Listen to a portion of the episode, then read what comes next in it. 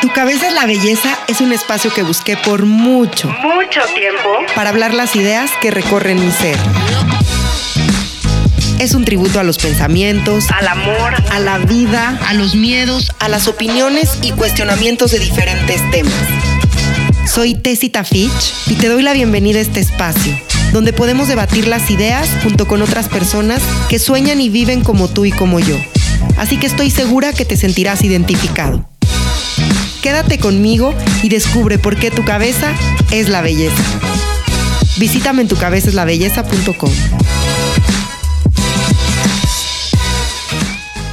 Hola, hola, bienvenidos a un capítulo más de Tu cabeza es la belleza. Como saben, sigo en la FIL Guadalajara 2019. Estoy muy emocionada de toda la gente que ha venido en estos días a esta mesa a compartir el micrófono y sobre todo a contarnos sus historias, cómo llegan a crear estos libros y cómo llegan a la FIL 2019 a contarnos sus historias. Ya saben que a mí me encanta tener el control y que trabajo muchísimo en ello. Estamos batallando aquí un poco para grabar, hay mucha gente alrededor, este es el espacio que nos permitieron y bueno, pues sí, se escucha mucho ruido, ya saben que yo todos los capítulos les hablo de cuando pasa la ambulancia yo me pongo nerviosa y ladra el perro y demás, pero es parte del show y no me iba a privar de tener a los grandes invitados que tengo el día de hoy y que hemos tenido a lo largo de esta semana en la FIL, Guadalajara 2019, por el ruido. Entonces, bueno, pues uno se tiene que adaptar y tiene que fluir y la verdad es que la información que les estoy trayendo a la mesa es fantástica, lo de menos es el ruido. Hoy estoy feliz y emocionada porque abro esta ronda de entrevistas con Gerardo Rodríguez y su esposa Dania Santa Cruz. Gerardo acaba de lanzar su libro que se llama Eres un cabrón en las ventas, es de editorial Multilibros. Muchísimas gracias a Multilibros por abrirme este espacio, por darme la oportunidad de conocer a Dania y a Gerardo y de tenerlos hoy aquí. Les doy la bienvenida, estoy feliz de conocerlos. Muchas gracias por estar en Tu Cabeza es la Belleza. ¿Cómo están? Gracias, gracias Tessy, encantados de estar aquí, invitados, eh, encantadísimos y pues preparadísimos para, para platicar. Muy contenta, gracias por el espacio. Yo estoy ahorita avisando en Instagram que empiecen a seguir a Tu Cabeza es la Belleza. Muchísimas este, gracias. Nos encantan las colaboraciones y qué padre que vamos llegando y nos vamos sentando a platicar. Además les quiero contar que Gerardo Rodríguez también tiene un podcast, entonces pues... Humildemente. Somos colegas y su podcast se llama Cállate y vende. Cállate y vende. No, Así y no te dije, pero yo lancé mi podcast en octubre. Te estaba dejando que contaras que agosto y todo. Mi podcast se llama Éxito de adentro hacia afuera pero búsquenlo ya. Éxito. Éxito de adentro hacia afuera. De adentro hacia afuera. Salió en octubre y me, me, identifiqué mucho contigo y con lo que contaste hace rato, porque fue como.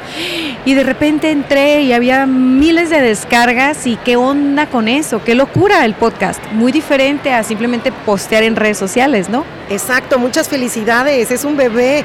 Corran y sigan estas cuentas, por favor. Yo sé que lo van a hacer al terminar este capítulo, si no es que ya lo están haciendo ahorita. Si están manejando, por favor, no lo hagan. Háganlo cuando terminen de manejar.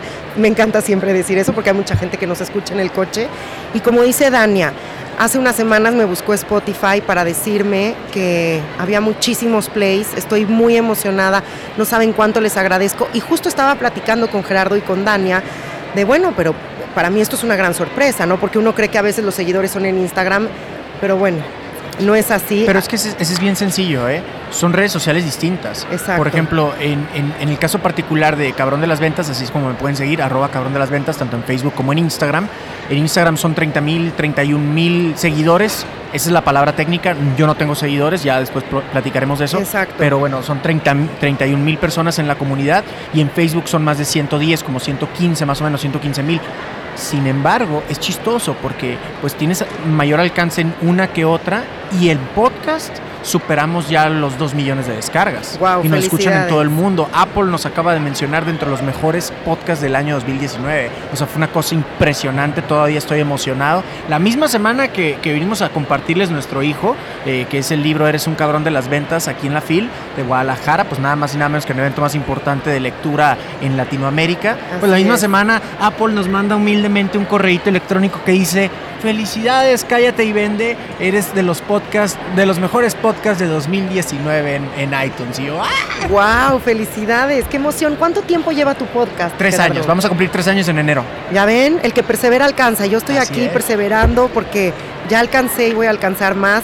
y este espacio se está moviendo, está llegando a muchos lados y estoy súper agradecida con la FIL y con todas las editoriales por permitirme esta semana estar aquí y traer estos contenidos. Como saben, entrevisté a Valeria Guerra, que escribió un libro que se llama Parejas, Parejas, y hoy el que Dani a llegar a esta mesa fue una sorpresa para mí.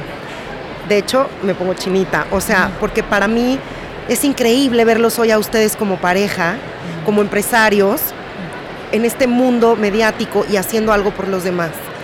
¿Me quieren contar su historia y después pasamos a hablar del libro? Que te la cuente la maestra. Porque, a mí me encantan las historias. Es que, ¿sabes qué? Esto, esto, voy a hacer el preámbulo, voy a hacer la introducción porque quiero que tú cuentes la historia, eh, porque a fin de cuentas tú la escribes desde mi punto de vista, ¿no?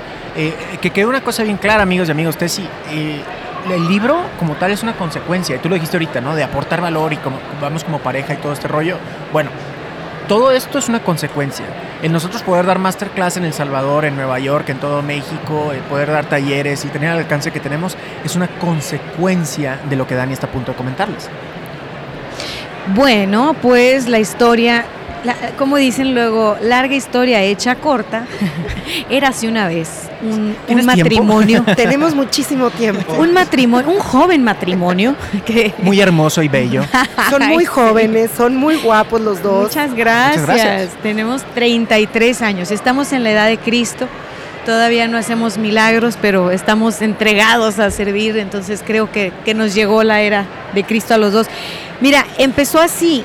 Yo tengo un perfil este, de, emprendedora. Yo emprendí muy joven. Mi agencia de marketing, Intex Marketing, abrió hace 10 años eh, como agencia, como tal, leche y derecha y pagando impuestos y con nóminas y con todo, ¿no? Y la carrera de Gerardo empezó en el mundo corporativo como vendedor. Entonces, a la, a la, par que yo iba creciendo como directora de una agencia de marketing y dueña de una agencia de marketing digital, por cierto, o sea, era muy chistoso abrir mercado en Tijuana y decirle a la gente, ¿sabes qué? Es por Facebook y vamos a publicitarte por Facebook. O sea, fue, fue romper y fue abrir mercado. Hay que decirlo, la primera agencia de marketing digital en Tijuana. La primera agencia especializada en marketing digital en Tijuana hace más de 10 años fue, fue, fue creada por Dani. Entonces, yo no estaba consciente de lo que estaba creando y mucho menos me interesaba marketearlo. A mí nunca me interesó decir y que soy la primera y que soy la número uno y que no. Algún día te contaré mi historia en cuanto a por qué emprendí tan joven. El punto es que teníamos un perfil muy distinto y unas creencias muy distintas. Él, él empieza a hacer su carrera como vendedor en la industria maquiladora en Tijuana. Eh, hizo su, o sea, creció, creció, creció, creció. No es nada sencillo y fue rompiendo récords y récords y récords, ¿no? Entonces, ok, tenemos de novios 10 años, en diciembre cumplimos 11 años de novios, pero para nuestro segundo año de casados, pues no sé, ya mi, ya mi negocio ya estaba consolidado, ya tenía mucho tiempo, ya tenía como 12, 13 colaboradores, yo estaba muy inmersa en mi chamba. Y él estaba en, ay, o sea, como que algo me falta, ¿no? Entonces yo llegaba a casa y así de que es que voy llegando y me voy a ir de viaje porque la campaña tal y así. Y él estaba como en, ay, voy a ponerme a jugar PlayStation. No sabes cómo me volvía loca verlo jugar PlayStation y no porque eso esté mal, sino yo veía todo ese potencial aplastado en el sillón de mi casa, literal.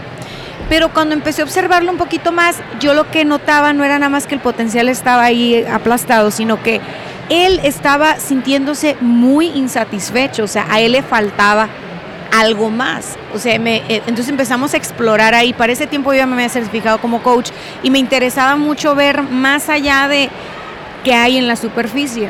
Entonces empezamos a hacer un trabajo de adentro hacia afuera y el tema con Gerardo era, pues estoy bien pagado, tengo una gran carrera, estoy reconocido, pero pues me hace falta algo, ¿no? Y así es como empieza Cállate y Vende. Em, em, empiezo a, picarle las costillas, a picarle las costillas. ¿Sabes qué, Gerardo? Tú tienes el talento para eso. No, no sé qué, no sé qué. Miles de ejercicios que algún día te, contaremos con más tiempo para no extendernos. No, pero además ya me aceptaron otra invitación, ¿eh? No, encantados. Aquí, aquí los voy a comprometer a la Encantados. Aquí la situación fue que Gerardo empezó a experimentar un camino de descubrimiento que, que, que había evitado por muchos años. O sea, él estaba en la creencia de tienes que graduarte, tienes que conseguir un empleo seguro, tienes que este, convertirte en gerente, era su meta antes de No, X. era, era mi sueño. Era su O sea, sueño. fíjate nada más la, la- la creencia limitante. Y esto lo digo con mucho orgullo ahora. No creas que, que me da vergüenza. Hubo un tiempo que, No. que me hubiera incluso hasta conforme nos empezamos a vivir una vida un poco más pública, eh, hubo un momento donde pensé en, ay no, o sea, sí vino a mi mente por unos segundos como esconder o disfrazar un poco esta parte y ahora me siento súper orgulloso, ¿sabes? Porque considero que este es el, el presente de muchos hermanos latinoamericanos, quienes su sueño, porque compramos la idea, mal o bien, compramos la idea de que éxito es igual al puesto, a lo que dice tu pinche tarjeta de presentación. Bueno, la mía cuando iba a ser gerente era, ya, mamá, ya soy exitoso. Y ojo, pude haber sido eh, gerente de un restaurante de comida rápida, ganando una miseria al mes, pero ya tenía, ya tenía ese, ese puesto, ¿no? Sí, el título. Entonces, el título. La etiqueta, que La además eti- las etiquetas se van cayendo con el tiempo. Se van cayendo y no son nada. Entonces, ¿qué pasa? Eh, la vida me permite cumplir ese sueño, insisto, y estoy entrecomillando, no me están viendo, pero estoy entrecomillando, cumplir ese sueño a una, edad más temprana a la que yo había eh, propuesto. O sea, yo, yo me decía eh, cuando me preguntaban, Gerardo, ¿cómo te ves en cinco años? Yo tengo que ser gerente antes de los 28. Bueno, lo cumplí a los 26 y no fue para un restaurante de comida rápida, fue para, para una empresa bien establecida y en ese sentido la vida me da ese regalo como para darme cuenta de que no era eso. pues. Es que sabes que me siento muy identificada con lo que están diciendo los dos, porque muchas veces creemos que fracasar está mal. O que nuestros sueños está mal compartirlos, ¿no? Y hoy está perfecto que tú digas, yo en algún momento aspiraba a ser gerente. Como dices tú, porque ese es el ejemplo que tú le estás dando a los demás para que digan, ese era su sueño y mira dónde está. O sea, Ah, exactamente. Entonces por eso, el otro también lo decimos puede con orgullo. lograr, Por eso claro. lo decimos con orgullo. Por no eso debemos de avergonzarnos de lo que quisimos en algún No. momento No. o de Yo no- nuestros fracasos. No hay sueño pequeño ni sueño grande, pero el, a ver, el punto aquí es ejercitar el músculo de soñar. O sea, yo estaba una soñadora así empedernida como muy yo. duro, libre y lo que te quieras. Compulsiva, diría compulsiva parar. con un cuate que le daba miedo soñar, o sea, a él le daba miedo soñar, o sea, cuando yo decía, es que vamos a hacer esto y vamos a hacer esto, él se ponía de malas y se enojaba y se frustraba, pero no me decía por qué, es que a él le costaba mucho trabajo. Entonces, no está mal su sueño. Si él no hubiera soñado ser gerente, no lo tuviéramos sentado el día de hoy, porque él no hubiera experimentado lo que es cumplir un sueño. Lo más difícil para la gente que le cuesta trabajo soñar es no quiero soñar porque me va a romper el corazón no lograrlo. Entonces, Exacto. él se comprueba, lo puedo lograr y no sé qué, y cuando estamos en todo este trabajo de introspección y de, a ver Gerardo, ya lograste A, ya lograste B, ya lograste C. No estás feliz.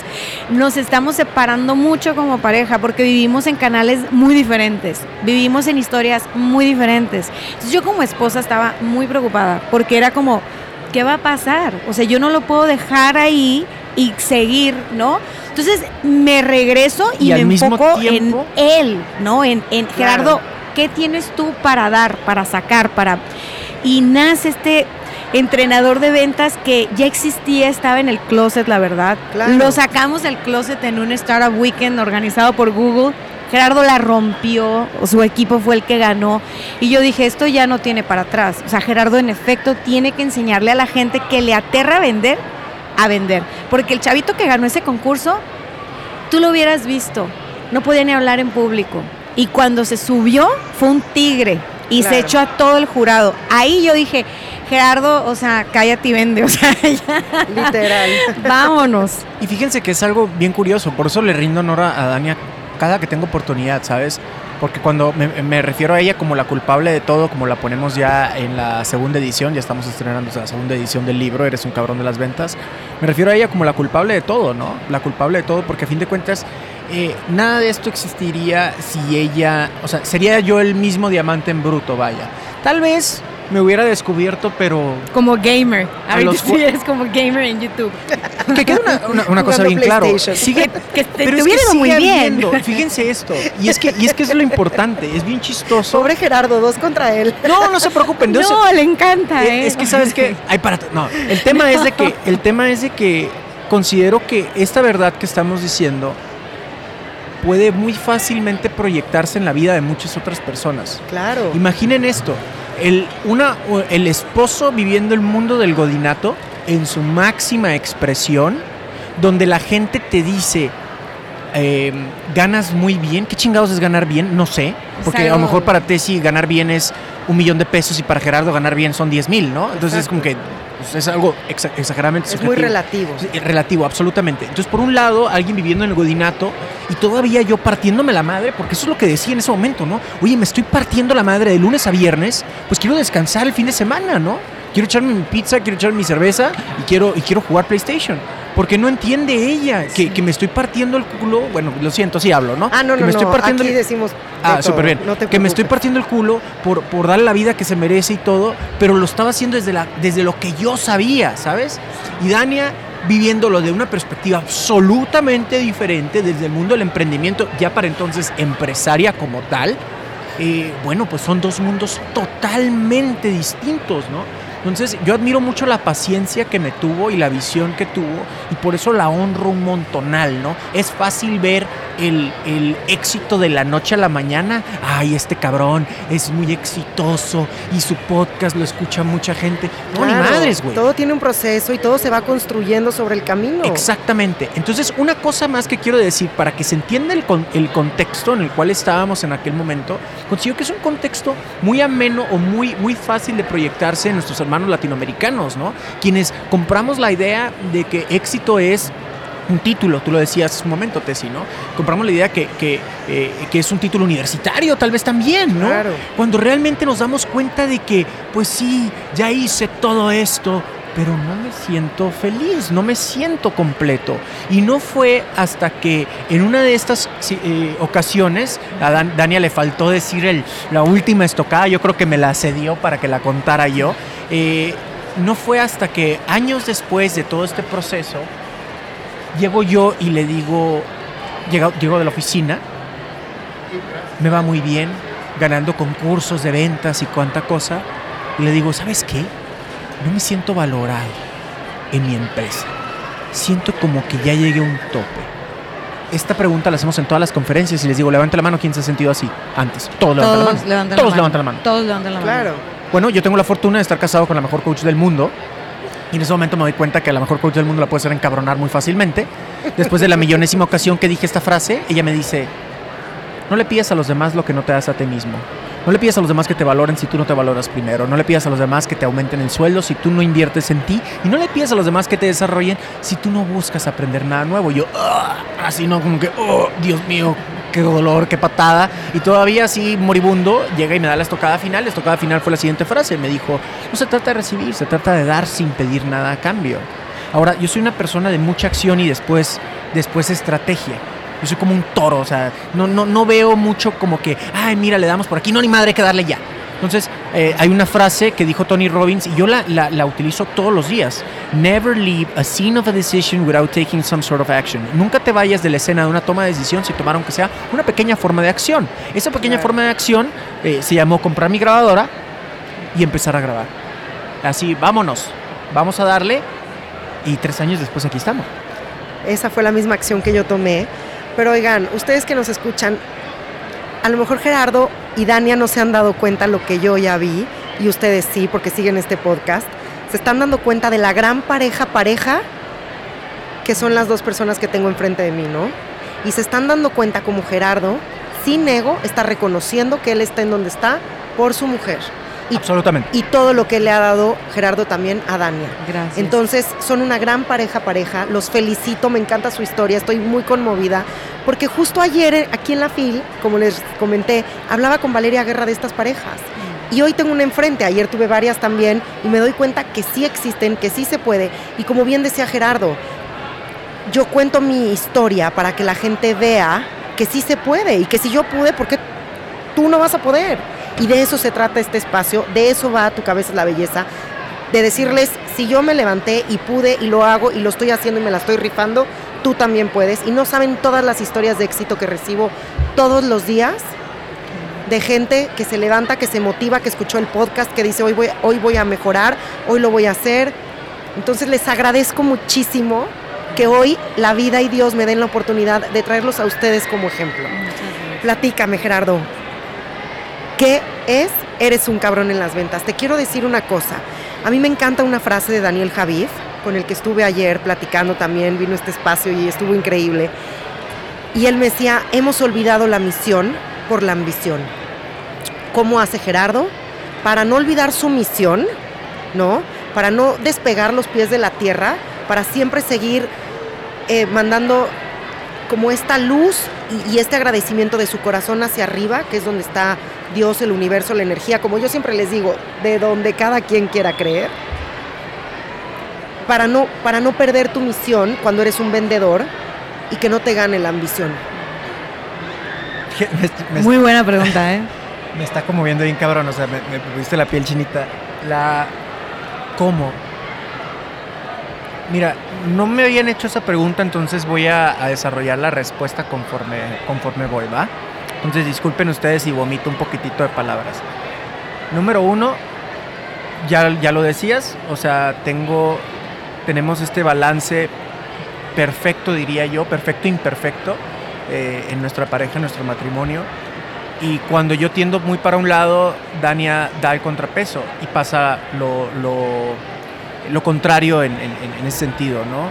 Es, es, una, es, una, dinámica bien chistosa. Cuando yo estoy triste, ella se pone súper sobrecontenta como para que yo le pueda robar un poco de esa felicidad, ¿no? Y, y, yo hago lo mismo. Ya no hay yo qué hacer, o sea, me pongo a hacer malabares, me tiro pedos, o sea, hago, hago monerías con tal de yo hacerla feliz. Entonces, el, el, punto número uno es esa contraparte que te digo, ese contrapeso y esa, esa, ese, esa perfecta imperfección que manejamos nosotros en nuestro matrimonio. Realmente admiro mucho a mi esposa el, el, otro es, soy muy agradecido. Soy sumamente agradecido. Considero que ese es uno de mis superpoderes para esta pregunta que me acabas de hacer. Somos demasiado entregados y demasiado agradecidos a nuestra comunidad. O sea, la gente que nos hace el favor de formar, la parte de, formar parte de, nuestras comunidades como tal. Nunca hablo de seguidores. No tenemos ni buscamos seguidores y, lo que sí buscamos es generar impacto y generar comunidad, eso sí buscamos. Entonces, eh, somos sumamente agradecidos, de verdad nos, nos llena de, de, de, pasión el que llegue una persona y nos diga, Gerardo, oye, quiero una foto contigo, Dania, escuché tu podcast, eh, me gustó, me sirvió, esas cosas nos sirven porque nos son señales constantes de que estamos haciendo lo que tenemos que estar haciendo y para lo que vinimos a este mundo. Entonces, y una más que yo te agregaría es que sé por qué lo estoy haciendo y no se me olvida por lo que estoy haciendo. Y la razón por la cual también me conmovía mucho es de que recuerdo cuando, cuando empezamos con esto y le decía a Dania, si puedo ayudar a una persona, ahorita te explico bien el ejercicio, todo esto habrá valido la pena. En marketing digital, amigas y amigos, y en prospección, lo platico en el libro, eres un cabrón de las ventas, existe tal cosa como buyer persona. El buyer persona es la representación semificticia de lo que es nuestro cliente ideal. Yo cierro los ojos y ubico perfectamente quién es mi cliente ideal de Cállate y Vende del podcast, aunque no cobro nada, ¿no? No cobramos absolutamente ni un centavo. Pero era el chiste del ejercicio, el que lograras ejercicio. ver y conectar la emoción con eso que ibas a entregar. Bueno, pues cierro los ojos y veo perfectamente. Tengo la imagen absolutamente clara, ¿eh? Y quiero que quede, que, que quede muy, muy claro esto. Tengo la imagen absolutamente nítida en mi cabeza. Cierro los ojos y veo una mujer, veo una mujer de cierta edad, veo su cara, veo su cabello, está lloviendo, yo soy pinche cursi, ya sé, pero bueno, pues esa es la imagen que se me viene en la cabeza, está lloviendo, puedo ver el fondo, puedo ver en qué parte de la ciudad, cómo es la banqueta donde viene caminando, puedo ver el color de su gabardina, no me pregunten por qué chingado usa gabardina, pero tiene gabardina. Es una mujer que viene afligida, está caminando de un trabajo a otro, completamente incierta sobre cómo van a comer sus dos hijos de 10 y 12 años, de 10 y 8 años, perdón, uno es niño y otro es niña, y veo la, la casa con la mesa, veo el color del mantel, el mantel es, es cuadritos blancos con cuadritos como, de, de cuadritos así checkers. Ajá, Ajá. Eh, exactamente, ese, ese mantelito eh, lo puedo ver y, el, y arriba del mantel no hay comida. Entonces veo la cara con esa incertidumbre de cómo le va a dar de comer a sus hijos. Y yo le decía a Dania cuando recién empezamos esto, si puedo ayudar a esa madre soltera a que lleve el pan a su mesa, todo habrá valido la pena. Y sabes que me emociona un chingo porque hemos recibido un montonal de mensajes de Gerardo, yo soy esa mamá soltera. Ajá. Mi nombre Ay, es tal. Ay, ya estoy eh, llorando yo, vendo, siempre lloro. Vendo multinivel. Gerardo, yo soy esa mamá soltera, vendo timeshare, tiempos compartidos en un hotel. Curiosamente tengo dos hijos. Imagínate tú que, que, que, que como resultado tienes eso, ¿sabes? O sea, tienes idea del corazón, cómo se te hincha. Dices, cabrón, estoy cansado, voy a tener otro vuelo nocturno. Hey, a la mierda eso. Ve lo que estamos haciendo, vale la pena. Levántate y hazlo. No puedes darte el lujo, ya que empezamos todo este cotorreo, ustedes ya no se pueden dar el lujo de no continuar, ¿sabes? Tienes una responsabilidad. Y un último, y una última cosa, porque esta respuesta ya se alargó un montonal.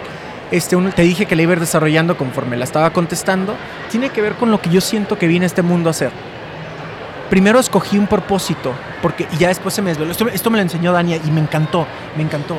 Hay una enorme depresión, sobre todo en los jóvenes, porque no saben a qué viene este mundo, ¿no? Así y es. todos estamos hablando continuamente de, ah, es que tienes que descubre tu propósito, cuál es tu pasión, bla, bla, bla. Entonces, al no descubrirla, te deprimes. Y el suicidio está a todo lo que da en los Cañón. jóvenes. Tú sabes que México es el país con más jóvenes que cometen suicidio en el mundo. No, man. No sabía en eso. un rango entre los 9 y los 17 años, México es el número uno. Y es una historia y una cifra del terror. Y creemos tener una explicación para ello. ¿eh? Considero que es por el tema de, de que están constantemente siendo bombardeados con el tema del propósito. Y evidentemente un chamaco de 17 años, ¿qué chingados vas a ver a qué vino este mundo? Y ese es uno. Y el otro es que constantemente están comparando. Se comparan con los demás a través de las redes sociales. Ella está más bonita que yo. A ella le compraron esto. Y tú no sabes lo que está pasando detrás de esa foto que te está dando tu mejor cara. Y ah, eso sí, pero estás compartiendo frases de el mundo es tuyo y la chingada y la vida es muy bonita y la Pero madre. ¿cómo hago? Pero no me estás diciendo cómo hacer. Exactamente. Entonces entras en un círculo vicioso. Yo tengo un hack para eso.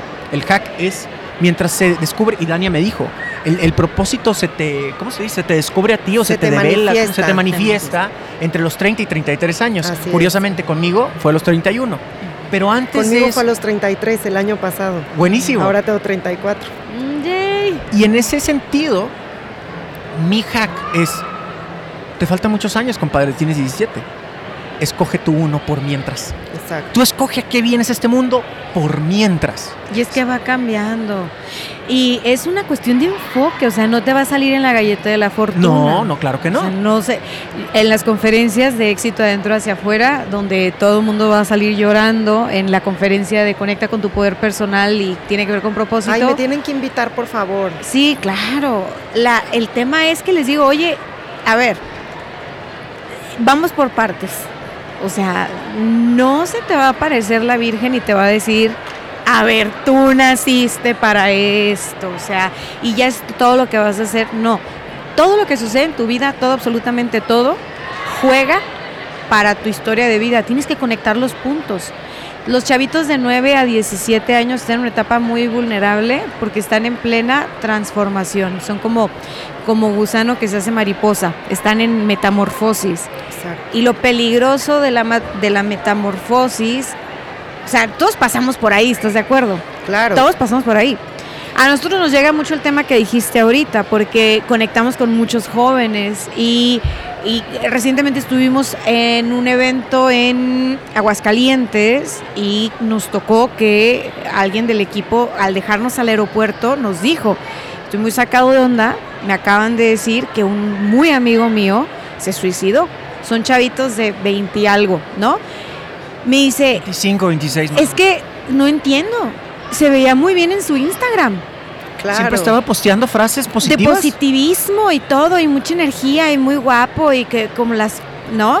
Entonces, ¿cuál es el problema de, de los chavos que están ahorita viviendo en una era digital? Y la ventaja que no tuvimos nosotros es que están viviendo en exceso de afuera hacia adentro. En exceso. Entonces, pues si ellos quieren sentirse validados, quieren sentir que son valiosos, quieren sentir que sirven para algo, quieren sentir amor. Y ahora parece que los likes y los shares y los comentarios son como la moneda de cambio para expresar el amor. Y cuando alguien no es tan relevante en redes sociales y aparte le hacen bullying y tal, hace cuenta que el mensaje para su mente es, pues tú no vales nada. O sea, ¿qué haces aquí? Tú no vales nada. La gente se empieza a deprimir, deprimir, deprimir.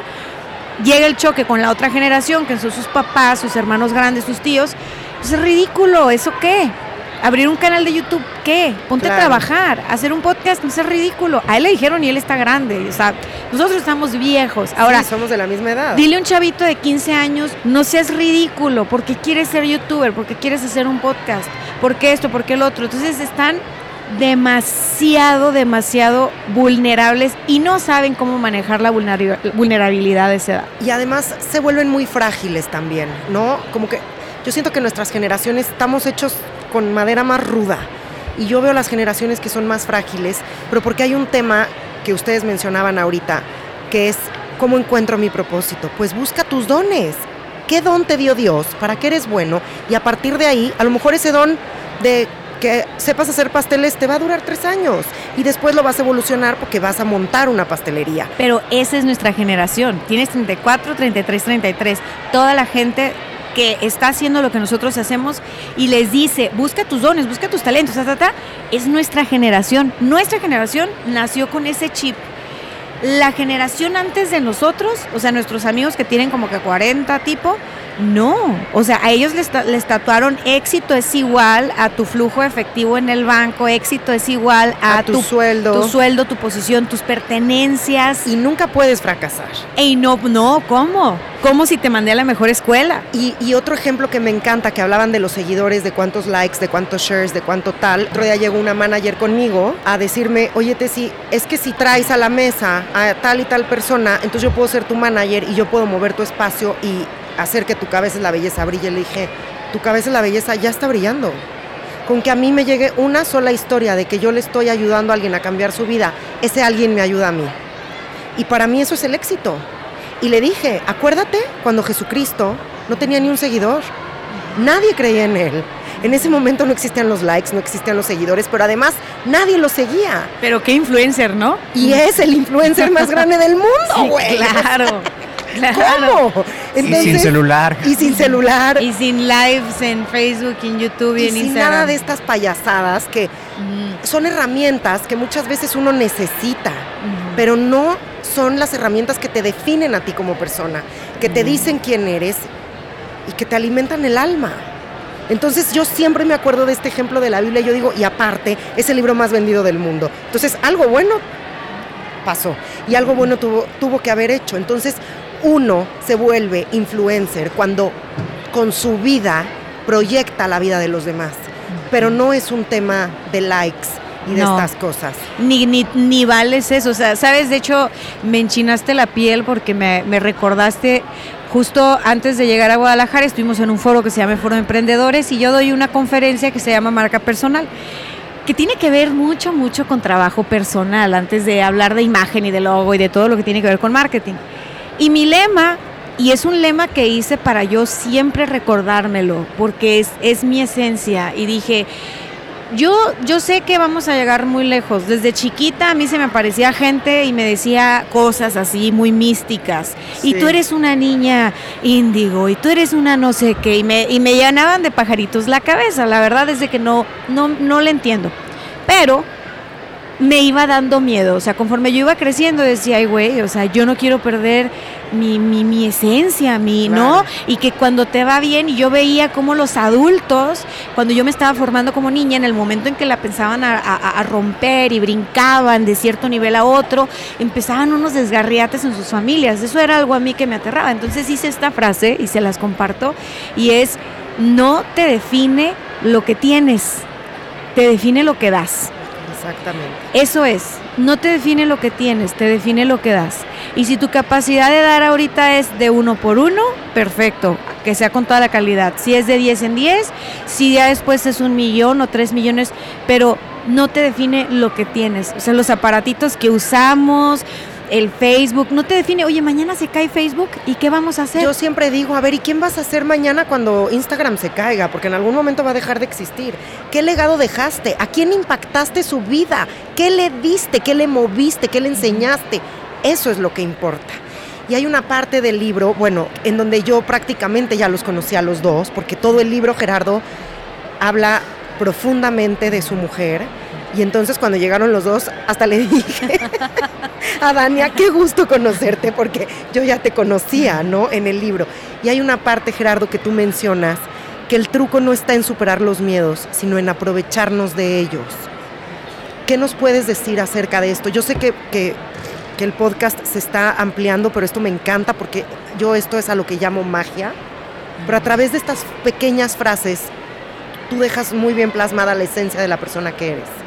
Y sí, nos estás hablando de cómo ser un cabrón en las ventas y cómo vender, pero también nos estás hablando de cómo no perder el piso. Por eso yo te preguntaba lo de la misión y lo de la ambición, lo cual tú nos respondiste muy bien, teniendo un propósito, teniendo una meta y siempre acordándonos de que lo importante es servir a los demás.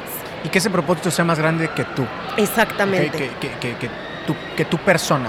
Eh, en mi caso, mi propósito, Dani y yo tenemos propósitos similares. El mío, el mío, eh, similares, pero no son de todo iguales. Mi propósito es erradicar la pobreza. Me caga la pobreza. Me pongo, me, me genera una energía muy negativa. O sea, ojo, no soy ningún santito. O sea, no es de que, oh, los pobres, oh. No, me encabrono. Pero es tu misión, estás trabajando por, por un mundo mejor. Lo que pasa es de que eh, considero que uno no puede ser pobre si sabe vender. Y pónganse Bueno, a pensar en ahí eso. ya, ese, ya estás metiéndote con el legado de la familia. O sea, ese sí lo tenemos en común. Así es. Ese sí lo tenemos en común. O sea, El- no, no. Pero, pero me estoy metiendo con el legal. Sí, no. cuida las palabras. Cuida las Acá, y aquí está palabras, Corleone. la- ajá, Dania Así me la Corleone. paso yo todo el tiempo. A ver, te sí, cállate. Y me peleo con mis números y bueno, estoy acá. No, Bueno, el- pero el- es, el- es- es que Gerardo tiene un punto muy importante, o sea, ¿cómo le das la vuelta a algo que no te gusta? O sea, cuando nosotros éramos novios y que se me acercaban niños a pedir dinero, yo siempre he sido muy parera. Yo saco el dinerito y, ¿y en qué te lo vas a gastar? Y les Claro. doy. Y él era como de, se enojaba, o sea, por ahí él no sabía que le encabronaba la pobreza, ¿no? Después lo descubro. va creciendo este tema, a mí me da mucha tristeza. Yo puedo ver a alguien, tú estás en Tijuana, es la garita más transitada, cruzas a San Diego y es una hora de tortura para mí estar ahí viendo a los niños malabaristas, lloro como una loca degenerada y él entra en estrés. Entonces, ¿por qué? Por, nada más porque conectamos miradas y, y puedo sentir y lo que sea. Entonces, él se empieza a enojar y enojar y enojar. Pero lo que me gusta mucho y lo que admiro mucho es que es verdad, él se lleva a la acción.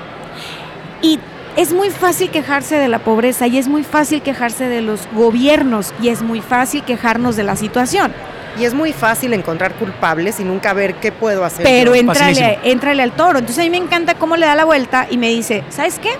Yo voy a luchar por erradicar eso. Y bien así. Y le dije, ay, yo voy a tener cuidado con qué te platico, porque, porque estaba histérico en la casa, su casa. Y entonces él, él dice, oye, este, pues, ¿qué hacemos? Y, y- y en la conversa, digo, oye, es que uno no puede ser pobre si sabe vender. No puede ser pobre si sabe vender. Ah, bueno, casi hace el escudo familiar de la familia ese día.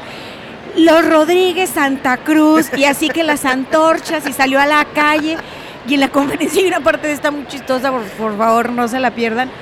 Pero es que neta cree eso.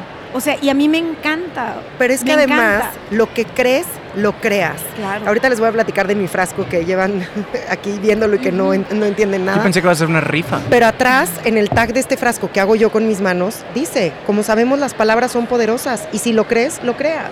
Y es así, si creemos que podemos combatir la pobreza, lo vamos a hacer, pero desde esta trinchera en donde los gobernantes no tienen la culpa, ¿qué puedo hacer yo? No puedo poner la responsabilidad en manos de otros.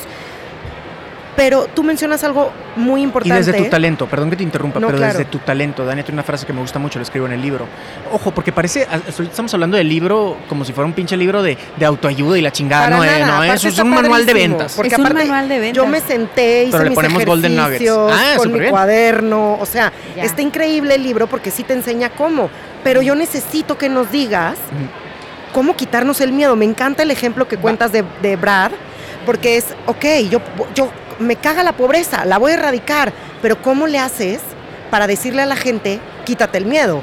Porque no, muchas veces no empezamos las cosas por miedo.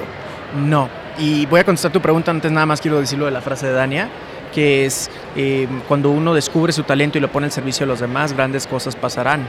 Exacto. Cuando tú descubres tu talento y lo pones al servicio de los demás, es algo casi, casi anti... Está en contra de nuestra naturaleza, ¿no? Es descubre tu talento y pon, un- pon una agencia, ¿no? Descubre tu talento y, y pon una empresa y vende un producto y vende tu servicio. No, porque además está el ego también. ¿Por qué voy a servir yo a él? Ah, pero, pero ¿sabes qué? Es un negociazo. Ayudar a las personas desinteresadamente es un negociazo.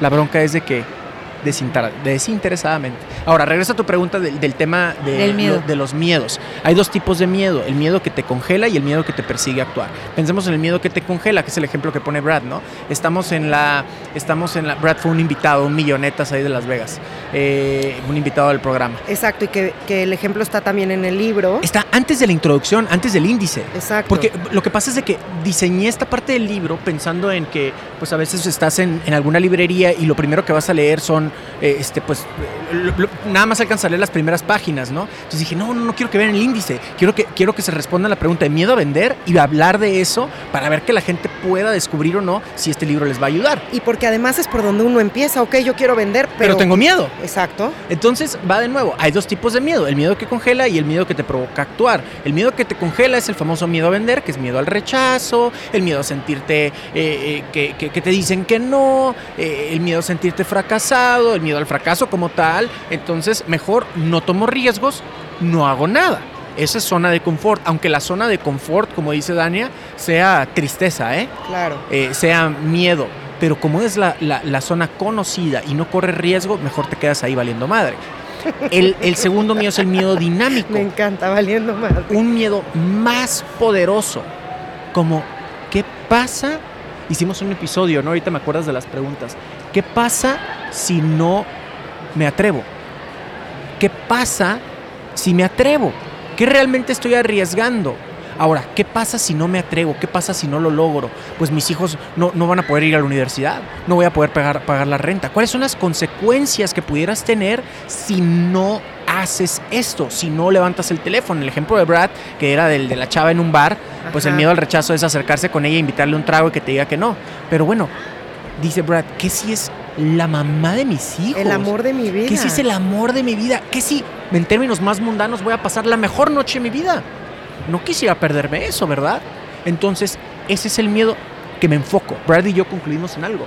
Brad sigue teniendo miedo a vender. Bradley, a pesar de ser un millonetas y también es entrenador de ventas, y yo soy también entrenador de ventas, ambos seguimos teniendo miedo a vender. Solamente que nos enfocamos haciendo el hack este que, que propongo en el libro. En el miedo más grande. En el miedo que nos provoca actuar. A ese alimentamos. Entonces, movemos nuestro trasero y tocamos más puertas. Y ese es el episodio 54 de Cállate y Vende, por si lo quieren escuchar. Ahí pueden escuchar toda esta historia que es maravillosa. Y me encantan las primeras preguntas del libro de la página 16, porque creo que con esas preguntas uno puede empezar a ver si lo que tiene, ¿no? Como producto, puede funcionar. Y, si lo que eres como persona también, por eso me gusta mucho esta analogía del proceso personal pero además del cabrón de las ventas, que es, ¿tu producto sirve? ¿Tu producto cambia la vida? ¿Tu producto tiene un impacto positivo en la vida de quien lo consume? Y vuelve y juega a tener un propósito. Entonces tú hablas todo el tiempo de que si tú quieres vender necesitas principalmente tener un propósito. Así es. Y necesitas eh, estar 100% consciente y seguro de que tu producto contesta que sí a las preguntas que acabas de hacer. O sea, que tu producto cambia vidas, que tiene un impacto positivo en la vida de tus clientes, que tiene un impacto positivo en la vida de tu comunidad. Imagínate qué difícil, entre comillas, para un vendedor de seguros, ¿no? Para una persona que vende em, alimentos y bebidas, equipo de seguridad tal vez, equipo de limpieza para, para las fábricas, ¿no? Oye, ¿tu producto sirve? Sí, sí sirve. Ah, ok. ¿Tiene un impacto positivo en la vida de tus clientes? Entonces puede ser un poco más difícil para aquellas personas quienes venden cosas más mundanas, entre comillas, pero realmente si nos vamos como a la raíz, no. Aún así, contribuye. aún así contribuye. Aún así contribuye. Que si una escoba que vendas tú, la cual es más ergonómica, va a hacer que el conserje o el personal limpieza pueda hacer más rápido su trabajo, se canse menos y por consecuencia de ello que pueda llegar a jugar con sus nietos y tener una mejor calidad de vida. Entonces la respuesta es absolutamente sí y estás obligado a vender, a ayudar a la mayor cantidad de personas posible mediante tu, mediante tu producto o tu servicio. Aún así sean cosas. Pero además acabas de llegar a un punto muy importante que mencionas en el libro y que además mencionas en toda tu carrera, Gerardo, que es vendes emociones. O sea, ahí lo transformas porque uno no está vendiendo una escoba, como dices tú. Está vendiendo la emoción en que va a sentir la señora porque terminó de barrer la casa antes y entonces tiene tiempo para irse a hacer manicure. Absolutamente. O sea, o, o para tejer. La gente compramos por emoción todas las decisiones que Me tomamos. Me encantó tu ejemplo del iPhone, de cuando fuiste a comprar tu iPhone. Eh, eh, eh, y acá, pero pues es que la vendedora fue ella, le dieron de lado la comisión a Dania. Platico por qué, por qué me compró un iPhone específicamente cuando yo tenía, yo era del otro bando, yo era del otro equipo, y, y, Dania aplicó un cierre impresionante, ahí está en el libro, ¿no? Que, que me encanta que la frase que te que dices, yo no compré un teléfono, compré la frase que mi esposa me dijo. La frase fue, es que este es el celular de los generadores de, contenido, Y tú eres un generador de contenido. Démelo, démelo con garantía, dame los pinches accesorios más caros que tengas, compadre. Y le compro el seguro aparte. No, sí. Pero fíjate, esto que estás mencionando tiene mucho sentido. O sea, las preguntas que están al inicio del libro tienen que ver con hacer un hack en la mente de las personas. Y no tiene que ver con, con idolatrar los productos o los servicios que tú vendes, sino si tú cambias el enfoque de lo que estás haciendo y todos los seres humanos, la verdad, reaccionamos muy bien al hecho de contribuir a algo más grande. Entonces, cuando tú te das cuenta que, ajá, vendes café, pero realmente no vendes café, este, cuando tú, cuando tú le das un sentido a lo que estás vendiendo, cierras más. Y lo hemos visto en todos los entrenamientos. O sea, cuando la gente cae en cuenta como de, ah, de esta forma estoy transformando vidas. Claro. Lo hacen con mucha alegría. Y si tú haces las cosas con mucha alegría y mucha energía, por ende vas a traer más de eso. Pero cuando la gente está muy frustrada y muy triste vendiendo, mientras consigue un mejor empleo o algo, o montar su negocio, o lo que sea, pues tienen cierres muy, muy pocos y venden muy poquito y muy bajito. Y, y la verdad es que es vayan, a la, vayan al principio del libro, o sea, y siempre pregúntense eso a conciencia, no es, no es coco wash, es enfoque. Y por eso lo mencioné, no porque sea el principio, sino porque son unas preguntas importantísimas que todo el tiempo nos tenemos que hacer en nuestras vidas, queramos vender algo o no. O sea, ¿en dónde estoy y a dónde voy? Estamos llegando al final de esta entrevista, pero bueno, me siento muy tranquila porque ya me aceptaron otra invitación. Y para cerrar tengo dos preguntas para ti, Gerardo. A veces la actitud es más importante que la aptitud. Platícanos de eso, por favor. Bueno, no a veces, siempre. Bueno, yo sé que siempre, pero lo mencionas en tu libro y para mí es una pieza clave es, de cómo nos tenemos que, que, mover y todos los días levantarnos con una buena actitud y decir yo soy suficiente, yo soy capaz, yo puedo y hoy voy a ser mejor que ayer. Porque cuéntanos, cuéntanos por favor el ejemplo que tú pones de, de cómo la aptitud muchas veces se disuelve, pero la actitud es algo que no debemos perder. Piénsalo de esta manera, ¿no? un vendedor que tiene 30 años vendiendo lo mismo, ¿no? ¿A, quién, a, mí quién? Y, lo platico un poquitito en el capítulo del vendedor nato. Yo tuve la maldición de ser vendedor nato. Ahí en el libro lo pueden, lo pueden leer esa parte. Sí, porque además les quiero decir que la historia de Gerardo es que él es un gran vendedor, pero por error. Por, error. Porque un día tomó una llamada y se puso a vender y su jefe le dijo, vente de director de ventas y él dijo, pero yo me voy a morir. Esto no es lo que quiero hacer. Y mira dónde estás hoy. Exactamente. Y le agradezco muchísimo al ingeniero Escandón, quien descubrió eso, en su forma más perrucha y asquerosamente autoritaria. el señor hizo algo muy grande y le agradecemos mucho. Eh, es como de la familia, de hecho. Claro, me, lo, puedo, me puedo imaginar. Y, me burlo un montón al de él en mis conferencias. Ojalá me perdone algún día. Eh, bueno, eh, en cuestión de la actitud y la aptitud, pongo un ejemplo en el libro que es de mi amiga Lupita una más soltera, justo. Eh, y ella, ella llega, estábamos, estábamos buscando un vendedor, vendedor digo hombre, eh, para una empresa en la cual yo colaboraba, donde era gerente, donde cumplí mi sueño. Eh, y necesitábamos a alguien que era vendedor, pero también el vendedor ejecutaba servicios. Entonces era, un, era una labor muy ruda. Te metías entre la maquinaria, entre los conveyors, entre los transportadores de las maquilas. Entonces te engrasaban las manos, tomabas medidas, cargabas el equipo por el vendedor. También ayudaba a, a que se ejecutara el servicio. Y las máquinas eran pesadísimas para ejecutar un servicio on-site. Entonces, pues era vendedor sexo masculino, de tal edad, etcétera, etcétera, ¿no? Entonces, y en eso llega mi, en aquel entonces mi asistente, no sé por qué tengo un problema con la palabra secretaria, pero bueno, su puesto era ese, pero era, era, era como mi brazo derecho. Y en algunas cosas era como mi mamá también. Y llega y me dice, ándale Gerardo, yo estaba en, eh, levantando un, creo que estamos auditando haciendo inventario con el gerente de almacén. Me dice, ándale Gerardo, te andan buscando allá afuera, te está buscando una mujer está preguntando por ti. Y volteo y veo la silueta de una mujer en vestido. Se me hizo rarísimo. Dije, ¿qué diablos, no? Y, pues voy. Hola Gerardo, mucho gusto, mi nombre es Lupita. Sé que estás buscando vendedor, sé que estás buscando vendedor hombre, pero quería presentarme contigo por a tus órdenes. Yo he estado trabajando en esta industria por tantos años y mis clientes son tal, tal, tal y tal, y yo domino muy bien el producto que estás manejando porque tal, tal, tal y tal. Siéntate, vamos a tener una entrevista. Y la entrevista se convirtió en ayúdame a venderle la idea a mi jefe, el dueño en aquel entonces de la compañía. Para hacer la historia larga, hecha corta, eh, me dice mi jefe, no, güey, el vendedor es, es hombre porque tiene que cargar las máquinas y todo. Dije, es que la actitud de esta mujer está fregoncísima. No necesitas los grandes músculos, dame chance. Mira, Gerardo, haz lo que quieras, cabrón. Nada más te voy a decir una cosa. Cuando, esa es su palabra, ¿eh? Esas fueron sus palabras. Cuando ella la cague, no es si la caga, es cuando ella la cague, va a ser tu pedo y los voy a correr a los dos. Sí, ¿Estamos? Así lo escribes en el libro, de hecho. Y le dije, estamos. Va, me la juego. Entre Lupita y yo rompimos todos los récords en, en- en la historia hasta aquel entonces de la sucursal. ¿Y sabes qué pasó con la maquinaria pesada? ¿Sabes qué pasó con, con- con los servicios tan difíciles? Nada. Lupita en su actitud. Ahí traía cinco o seis técnicos de la, de la planta del a ver, cliente güerito, ven y ayúdame. cargándole las máquinas, conectando lo que ocupara la señora. Así es, claro, y tronando dedos aparte. Entonces, la aptitud, un vendedor de 30 años, a mí qué chingados me va a enseñar este morro de 33. Tengo 30 años vendiendo lo mismo. Bien, bien, qué bueno, te respeto, te honro, chingón. Pero, a ver un morro que ya no, que no tiene la aptitud que tienes tú, pero tiene una actitud y tiene más hambre. Y a diferencia de ti, esta persona se está desarrollando. ¿Y sabes qué? Más temprano que tarde te va a comer, compadre. Claro, mi papá siempre me ha dicho, no hagas de menos a la tortuga, porque un día la liebre se va a quedar dormida y la tortuga le va a ganar. Absolutamente.